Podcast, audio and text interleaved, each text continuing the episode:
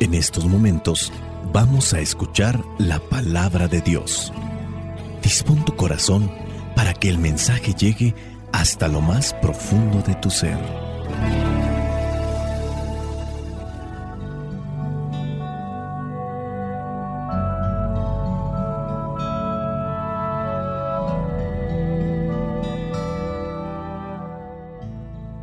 El Evangelio que la Iglesia nos presenta para el día de hoy corresponde a Mateo capítulo 12, versículos del 38 al 42. Dice así, algunos de los fariseos y maestros de la ley dijeron entonces a Jesús, Maestro, queremos verte hacer alguna señal milagrosa. Jesús les contestó, esta gente malvada e infiel pide una señal milagrosa, pero no va a dársele más señal que la del profeta Jonás, pues así como Jonás estuvo tres días y tres noches dentro del gran pez, así también el Hijo del Hombre estará tres días y tres noches dentro de la tierra. Los de Nínive se levantarán en el día del juicio, cuando se juzgue a la gente de este tiempo, y la condenarán, porque los de Nínive se volvieron a Dios cuando oyeron el mensaje de Jonás, y lo que hay aquí es mayor que Jonás.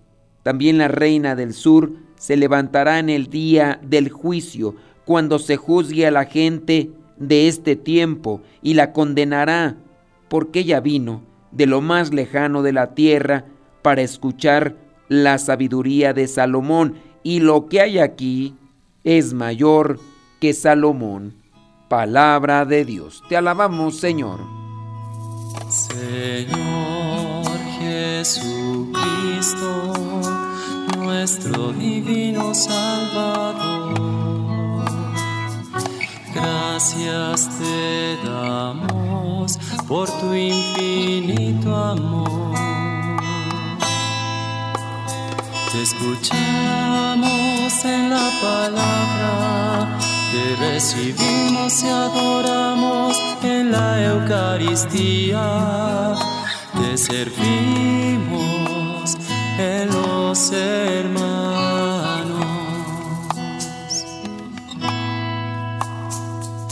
Que seamos misioneros como lo quieres tú,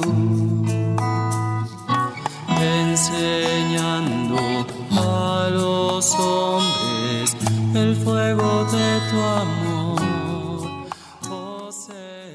El tema que se aborda en el Evangelio del día de hoy es sobre la incredulidad de aquella gente que seguía a Jesús no porque creían en él, habían visto quizá algún milagro, pero no se habían convencido. El problema de la incredulidad es una cuestión que ha existido desde tiempos inmemoriales y también sigue siendo relevante en la actualidad. Hablar de la incredulidad se refiere a la falta de fe o la incapacidad de creer en algo, especialmente en lo que respecta a cuestiones religiosas o espirituales. Fíjate que este problema puede manifestarse de diferentes maneras y también tener diferentes causas.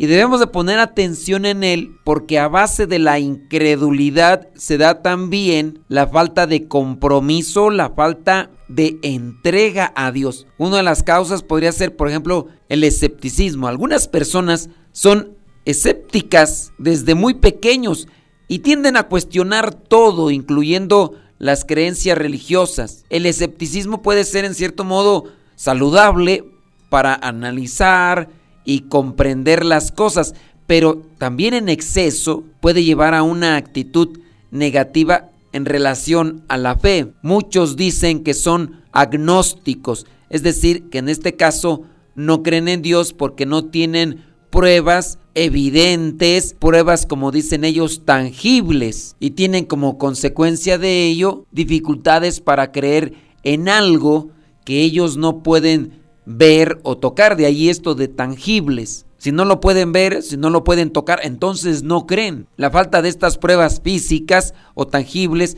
puede llevar entonces a estas personas a la incredulidad. Otra de las causas muy comunes son las experiencias negativas que llevan a la incredulidad. A veces son experiencias dolorosas, traumáticas, que pueden hacer que las personas pierdan la fe en Dios o en lo espiritual. Muchas personas atribuyen su falta de fe o su incredulidad a la experiencia que tuvieron cuando iban a una escuela donde quienes estaban al frente eran religiosos o religiosas, personas de iglesia, personas de fe. Igual también puede ser esta experiencia negativa que tuvieron con alguien que estaba al frente en la iglesia, llámese a lo mejor sacristán, catequista, diácono, sacerdote u otra persona más que estaba vinculada a estos grupos de iglesia. Nosotros con base a esto podemos también hacernos un cuestionamiento,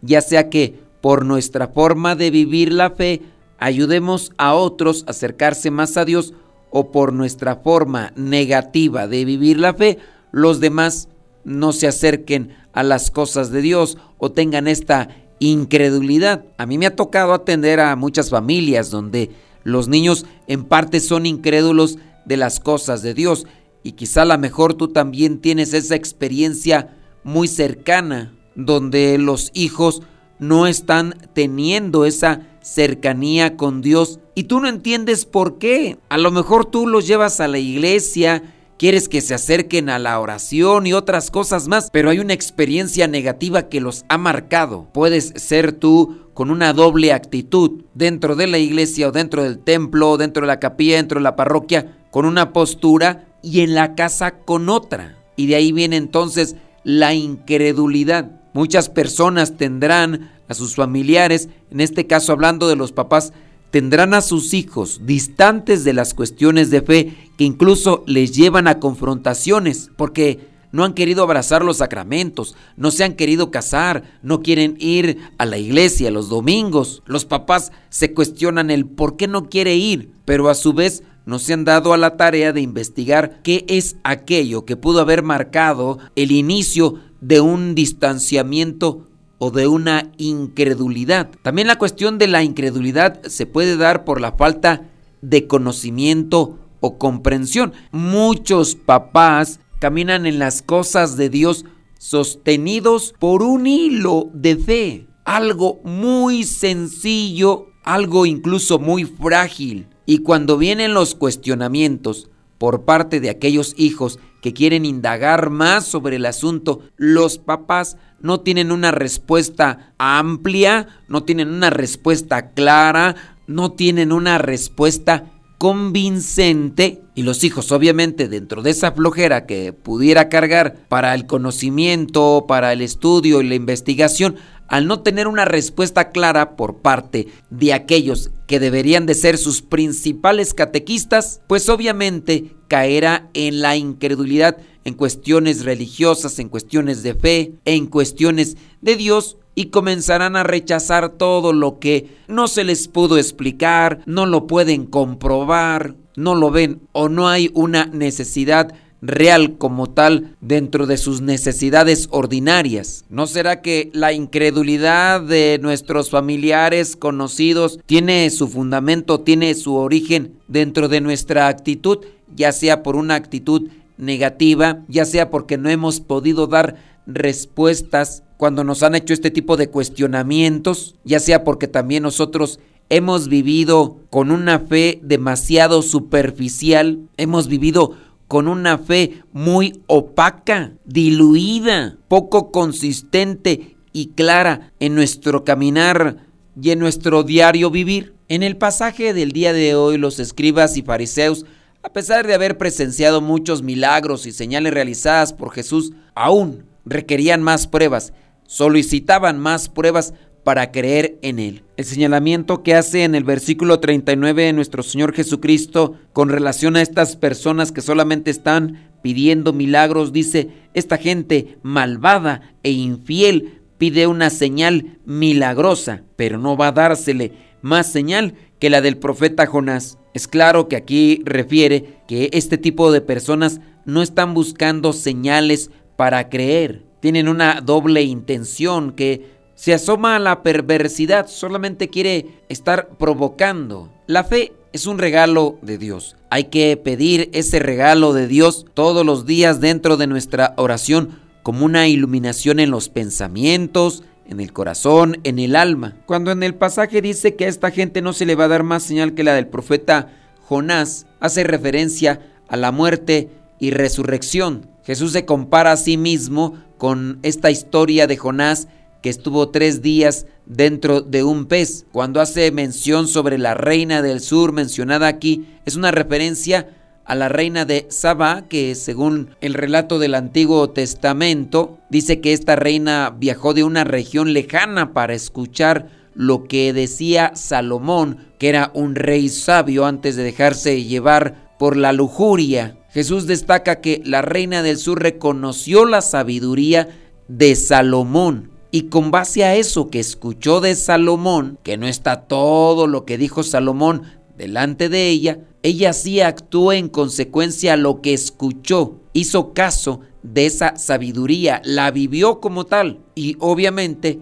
Jesús es más que Salomón. Aquella mujer actuó con base a lo que escuchó de la sabiduría, que no era de Salomón, sino que solamente Salomón compartía la sabiduría de Dios y aquellos que están presentes con Jesús no hacen caso, no reconocen la sabiduría divina, no reconocen que es un enviado. Esta respuesta entonces es un recordatorio para nosotros, hablando de una actualidad, hablando de un mensaje propio para cada uno de nosotros, es sobre la importancia de tener una fe auténtica y confiar en Dios, confiar en su revelación, no andar buscando milagros como tal para creer en Jesús o para creer en Dios. Muchas veces buscamos señales y pruebas para querer reforzar nuestra fe. Por ahí hay algunas personas que en ocasiones se emocionan porque están viendo cosas que no son en realidad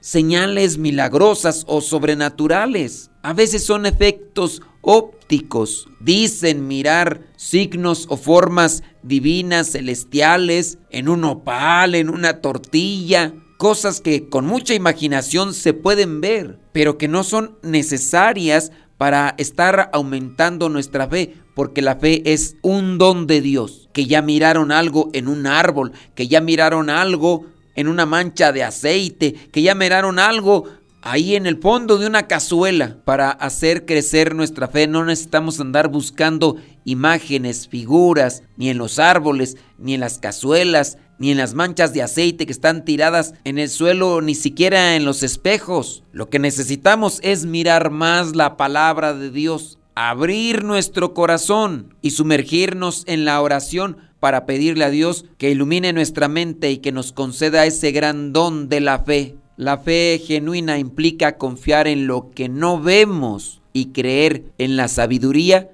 y autoridad divina que está en la palabra de Dios, incluso cuando las circunstancias, las cosas pueden parecer difíciles o desconcertantes. En nuestra vida diaria podemos encontrarnos con situaciones en las que nos gustaría tener pruebas concretas antes de tomar decisiones importantes o enfrentar desafíos. Sin embargo, el mensaje de la palabra de Dios nos recuerda que la fe es una cuestión de confianza y esperanza en Dios, incluso en medio de la incertidumbre. Sumerjámonos más en la oración, sumerjámonos más en la lectura y reflexión de la palabra de Dios y no andemos queriendo mirar signos, imágenes, figuras en lo que nos rodea, ni andemos pidiendo milagros a Dios para que nuestra fe pueda aumentar. Que el Espíritu Santo nos ilumine para entender esta palabra y sobre todo para vivirla. Soy el Padre Modesto Lule de los misioneros servidores de la palabra. Vayamos a vivir el Evangelio. Lámpara es tu palabra para mis pasos, luz en mi sendero. Lámpara es tu palabra para mis pasos luz en mi sendero. Luz, tu palabra es la luz.